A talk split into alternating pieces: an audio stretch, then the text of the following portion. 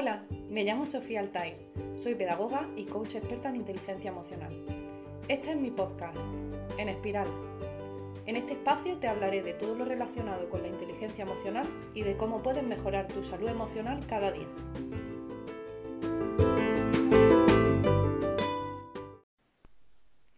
Bienvenido y bienvenida al segundo episodio de mi podcast En Espiral. Eh, bueno, en primer lugar, quiero, quiero agradeceros enormemente la acogida que está teniendo el podcast. Me siento, no sé, pues agradecida en la palabra, ¿no?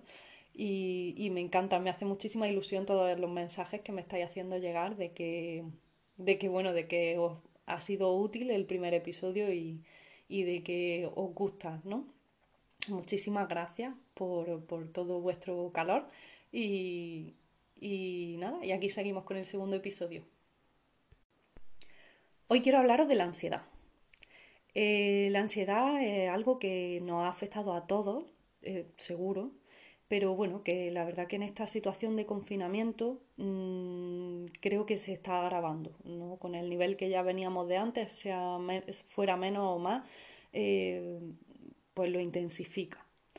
Eh, quiero delimitar el concepto, aunque creo que estamos todos familiarizados con lo que significa ansiedad. Es un mecanismo adaptativo natural que nos permite ponernos en alerta ante sucesos que puedan suponer un peligro. ¿Vale? Entonces, lo que hace es que ante ese peligro nos genera un estado de alerta para poder reaccionar con, con relativa agilidad. ¿no? Y la verdad que, bueno, convivimos con la ansiedad diariamente, hayamos sido más conscientes o menos, pero bueno, un nivel de ansiedad moderado es incluso una herramienta que nos puede ayudar a concentrarnos en un momento determinado. Por ejemplo, eh, cuando tenemos un examen inminente, mm, nos quedan tres días, dos días, un día, ¿no? dependiendo de la persona y del tipo de examen, eh, tener esa ansiedad de el examen viene ya nos ayuda a concentrarnos para tener un rendimiento mucho más alto en nuestro estudio. ¿no? Sin embargo, eh, hay veces que ese nivel de ansiedad es desproporcionado con la situación que estamos afrontando y eh, puede dificultar nuestras tareas e incluso puede llegar a, mm, paralizarnos. ¿no? Y no solo que no hagamos esas tareas, sino que ni siquiera avancemos hacia ese objetivo. Las principales causas del aumento de ansiedad están muy interrelacionadas entre sí y bueno, y vamos a pasar a definirlas. Eh, la primera de la que os quiero hablar es el miedo. Y el, bueno, el miedo es una emoción adaptativa muy potente que nos prepara para, para, enfrentarnos a diferentes peligros, como hablábamos, de la ansiedad está muy relacionada, la ansiedad y el miedo, ¿no? Entonces, bueno, el pequeño problema que se genera con respecto a los seres humanos es que eh, nuestro cerebro reacciona exactamente igual cuando estamos frente a un peligro en el que realmente corre peligro nuestra vida, como podría ser enfrentarnos a un animal como un oso, por ejemplo, ¿no? que de verdad nos estamos jugando el pellejo. Eh, nuestro cerebro reacciona exactamente igual cuando estamos, por ejemplo, frente a una entrevista de trabajo. ¿no? Entonces, bueno, necesario, necesario no es, quiero decir, en una entrevista de trabajo no vas a perder tu vida, pero tu cerebro lo, interpreta igual y eh, los efectos que causa en ti son los mismos. Se acelera el corazón, lleva la sangre hacia las extremidades para huir o para luchar, eh, se acelera tu respiración, etc. ¿no? en esta situación en la que vivimos ahora mismo, con el confinamiento por el coronavirus, pues tenemos muchísimos miedos. Como suelo decir, el miedo es infinito, ¿no? Eh, cada uno lo suyo, miedo, pues miedo a que cuando todo esto acabe, de que voy a vivir, miedo a, pues bueno, eh, ya llevamos un par de semanas casi superadas, ¿no? Pero pues seguro que mucha gente al principio tenía miedo a estar dos semanas encerrado en su casa y lo soportaré, no lo soportaré, ¿no? Millones millones de cosas que, bueno, que de repente han cambiado y que nos generan ese miedo a lo que no conocemos o a lo que no estamos acostumbrados a, vivir o a hacer, ¿no? Eh, el segundo factor es una pérdida de, nuestra seguridad, ¿vale? Todos nosotros tenemos, digamos, pilares fundamentales. Eh, voy a hablar de los generales, ¿no? Cada uno tiene los suyos, pero eh, generalmente son nuestro trabajo, nuestra familia, nuestra economía. En este momento, pues muchos de nosotros tendremos familiares que están enfermos. Eh, nuestra salud corre peligro. Eh, nuestro trabajo se ha visto afectado de una u otra manera. si, por ejemplo, has perdido tu trabajo, estás en un ERTE, tu seguridad económica también se ha visto comprometida. En fin, eso sumado a que al ser humano la rutina le da seguridad porque sabe qué va a pasar en cada momento, sabe que va a trabajar, que come, que va al gimnasio, que y, la rutina nos da como esa seguridad, ¿no? De, de, todo está bien y de repente todas nuestras rutinas se han roto y nos, nos genera mucha ansiedad, ¿no? Hasta que establezcamos un nuevo sistema que nos resulte conocido y que podamos seguir de forma automática, que al final es lo que nuestro cerebro busca.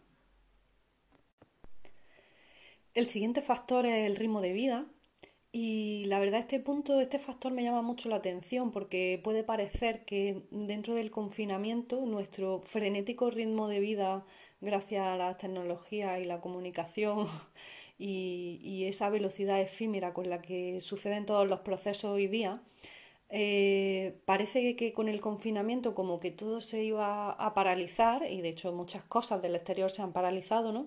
Y sin embargo me estoy encontrando con muchas personas que me dicen que su agenda está mucho más apretada que antes, ¿no? Que a las 10 hay una conferencia de no sé qué, a las 12 está el directo de, la gimnasia, a las 6 tiene el cumpleaños de no sé quién, a las 8 las palmas y a las 9 el truco de magia de no sé cuánto, ¿no? Y, claro, y así un día tras otro, tras otro, ¿no? Y como que, que, no, que no, claro, que no, se, que no están siendo conscientes del confinamiento porque están tan ocupados, ¿no? Que, que, no están siendo, mm, que no se están agobiando porque no sienten que estén desocupados y, encerrados en casa, ¿no? Evidentemente el objetivo no es sentir que estoy encerrado en casa y desocupado y pero ni el ni parar totalmente el ritmo de vida es un objetivo ni es un objetivo mantener un ritmo de vida igual o superior al que traíamos antes del confinamiento. ¿no?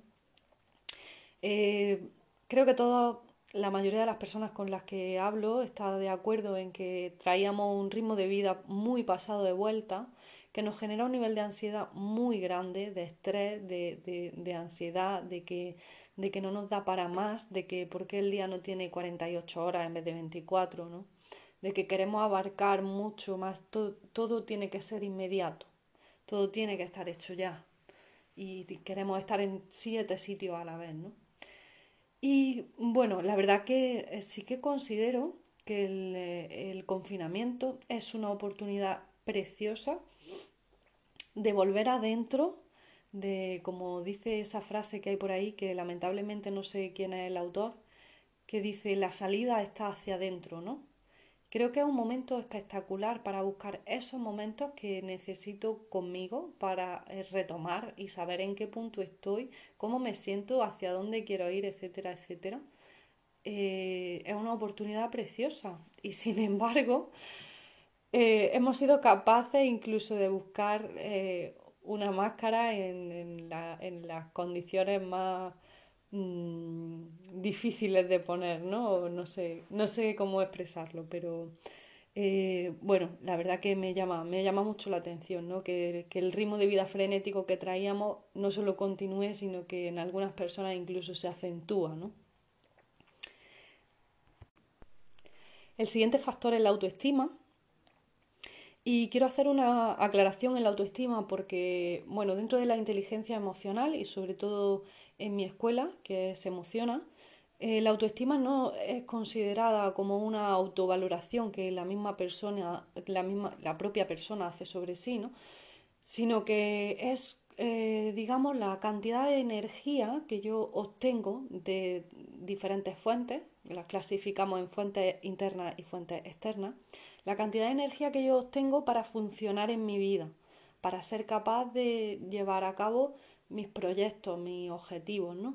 De una forma sana o saludable, emocionalmente hablando, evidentemente.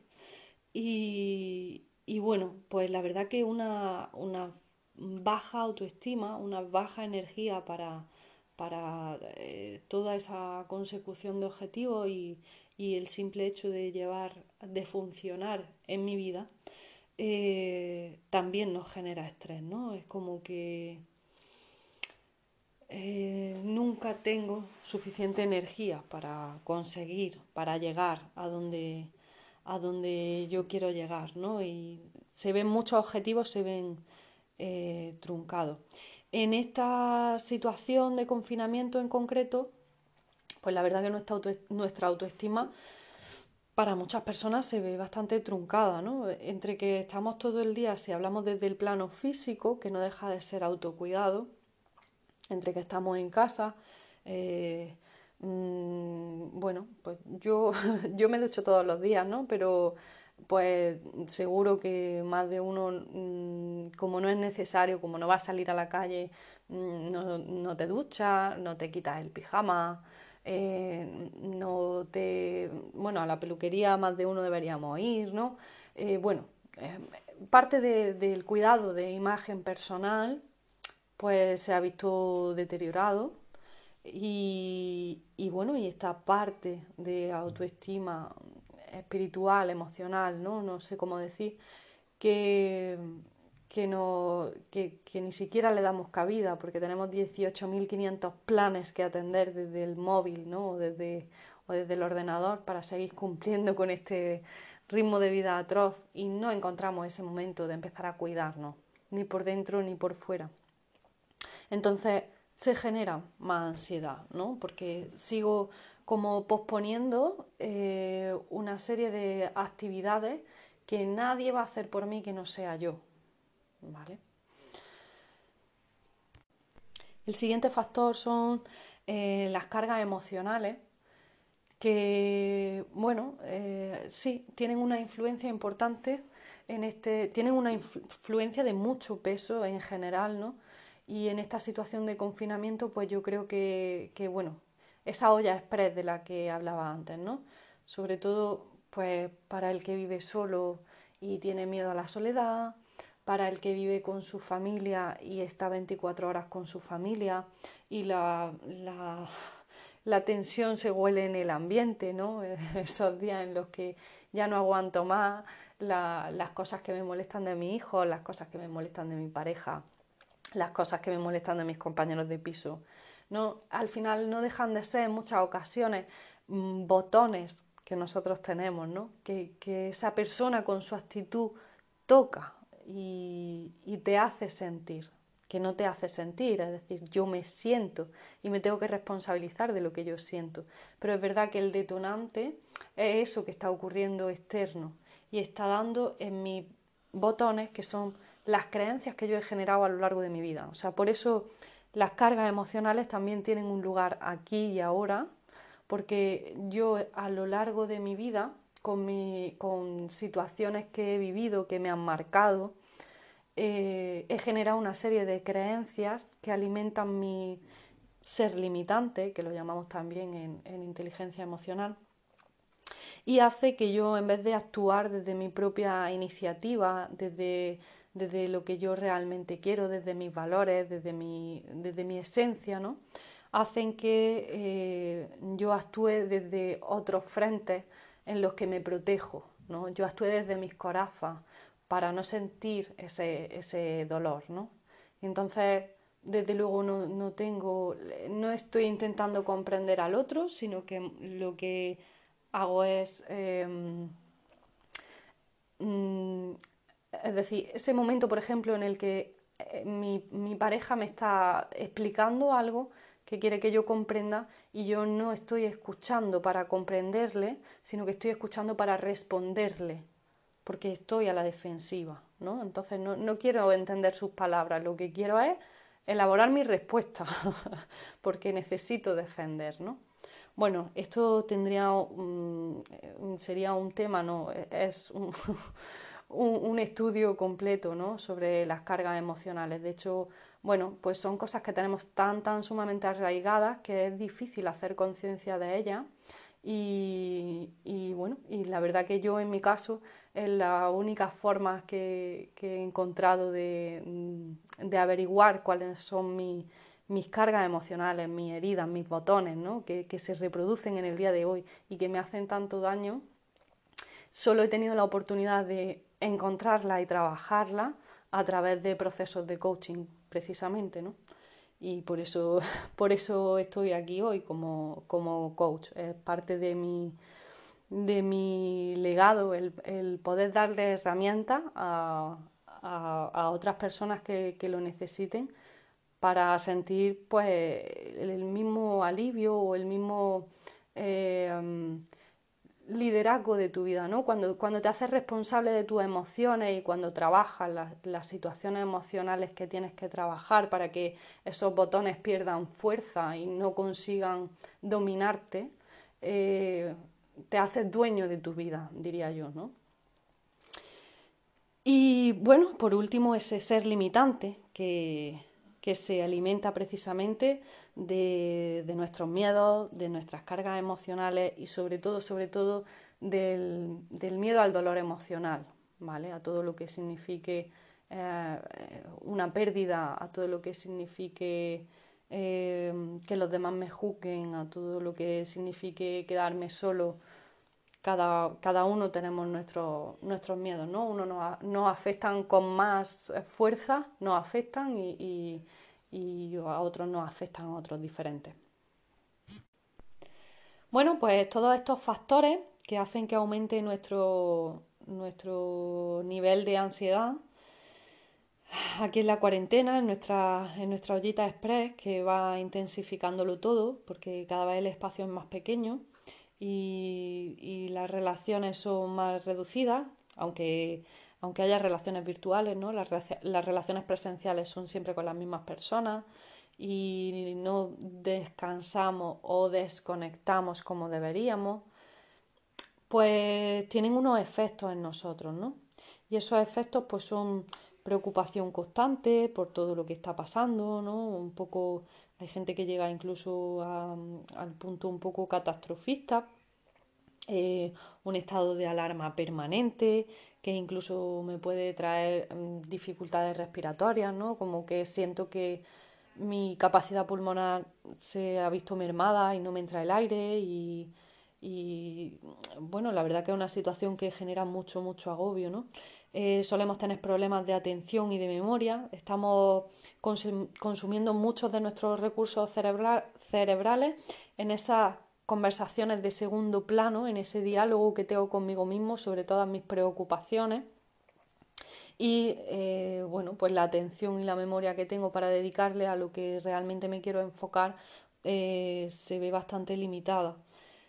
También solemos sufrir desorden del sueño en esta, en esta situación que acrecenta. Eh, es como la pescadilla que se muerde la cola, ¿no? Van retroalimentándose unos factores a otros y, los efectos van retroalimentando las causas y, así sucesivamente. Ese desorden del sueño porque no he gastado suficiente energía y cuando llego a la cama no tengo sueño, me, duermo más tarde y cuando me levanto más tarde porque estoy cansado y así sucesivamente. Y bueno, otro de los efectos que tiene a nivel fisiológico es una depresión del sistema inmunológico, con lo cual pues estaríamos más vulnerables a este, a, lo que nos mantiene en nuestras casas en este caso, ¿no? ¿Cómo podemos mejorar toda esta situación que, tiene muchos factores que incrementan nuestra ansiedad? Pues bueno, la verdad que la técnica más sencilla mm, a mí me parece casi la más útil o, la primaria, ¿no?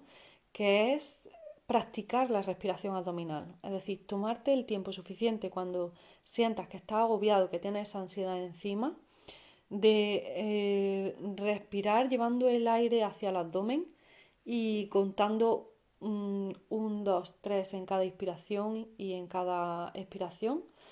de manera que, regulemos el sistema, ¿no? Porque mm, te cambia mucho la perspectiva y vuelve a recobrar espacio tus pulmones, digamos, ¿no?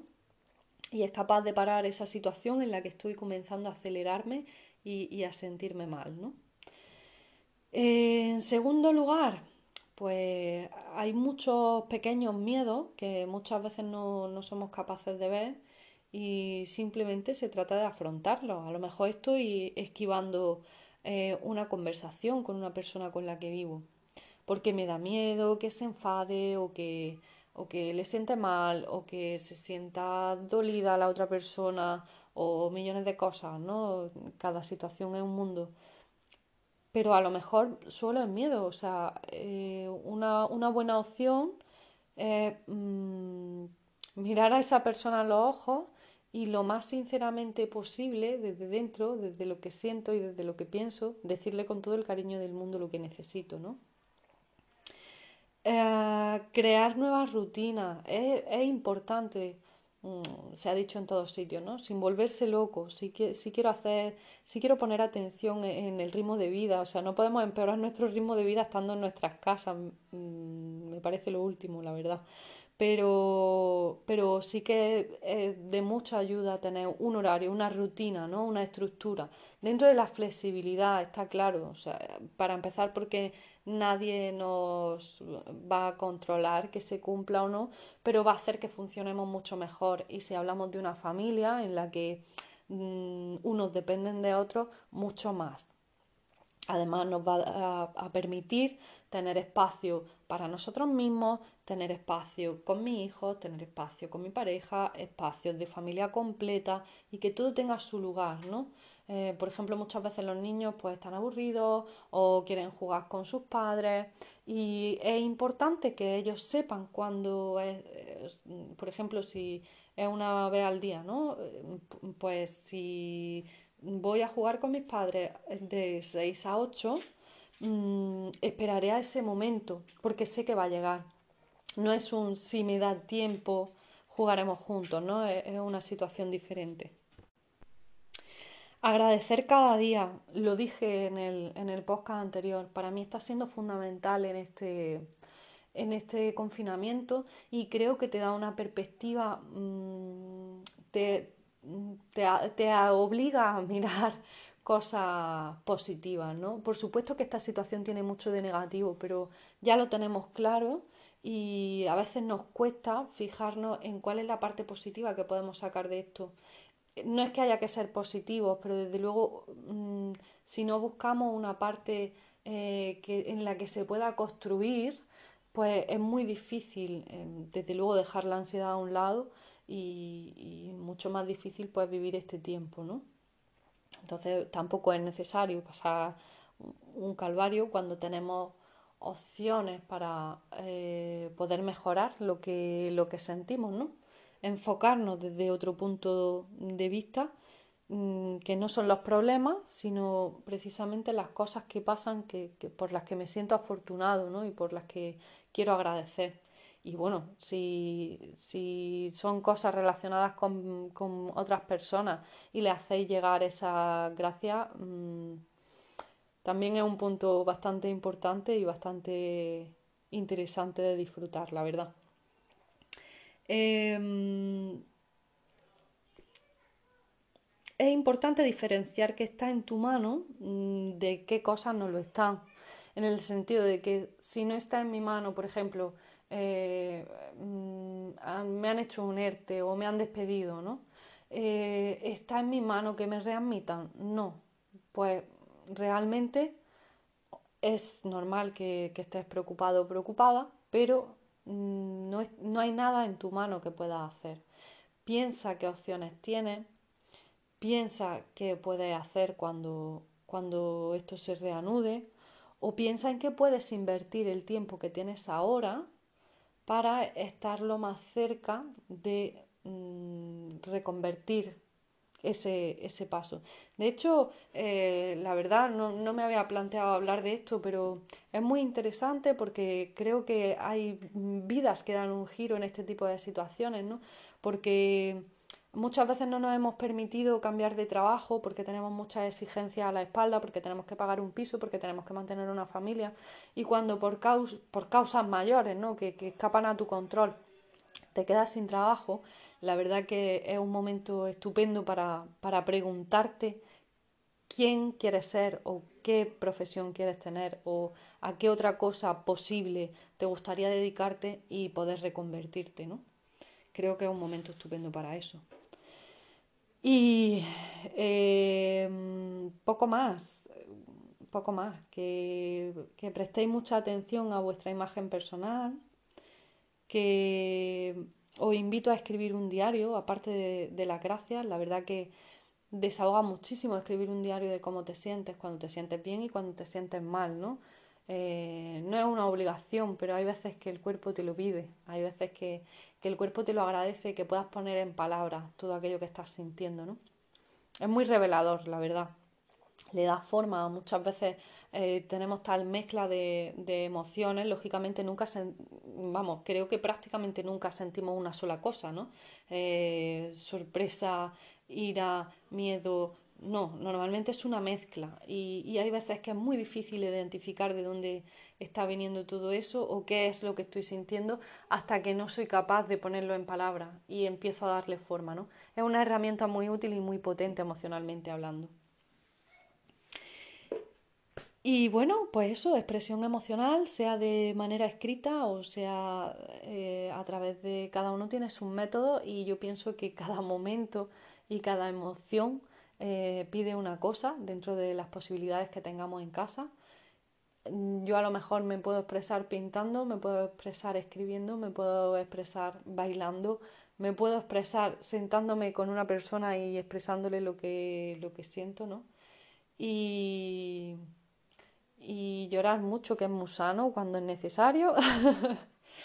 y poco más que, que contaros. Que nada, que me ha encantado estar de nuevo eh, este ratito con vosotros, que espero, espero que os sea útil y que por favor me hagáis llegar vuestras vuestras propuestas para, nuevos podcasts o temas que os, que os interesen o cosas que os preocupen, ¿vale?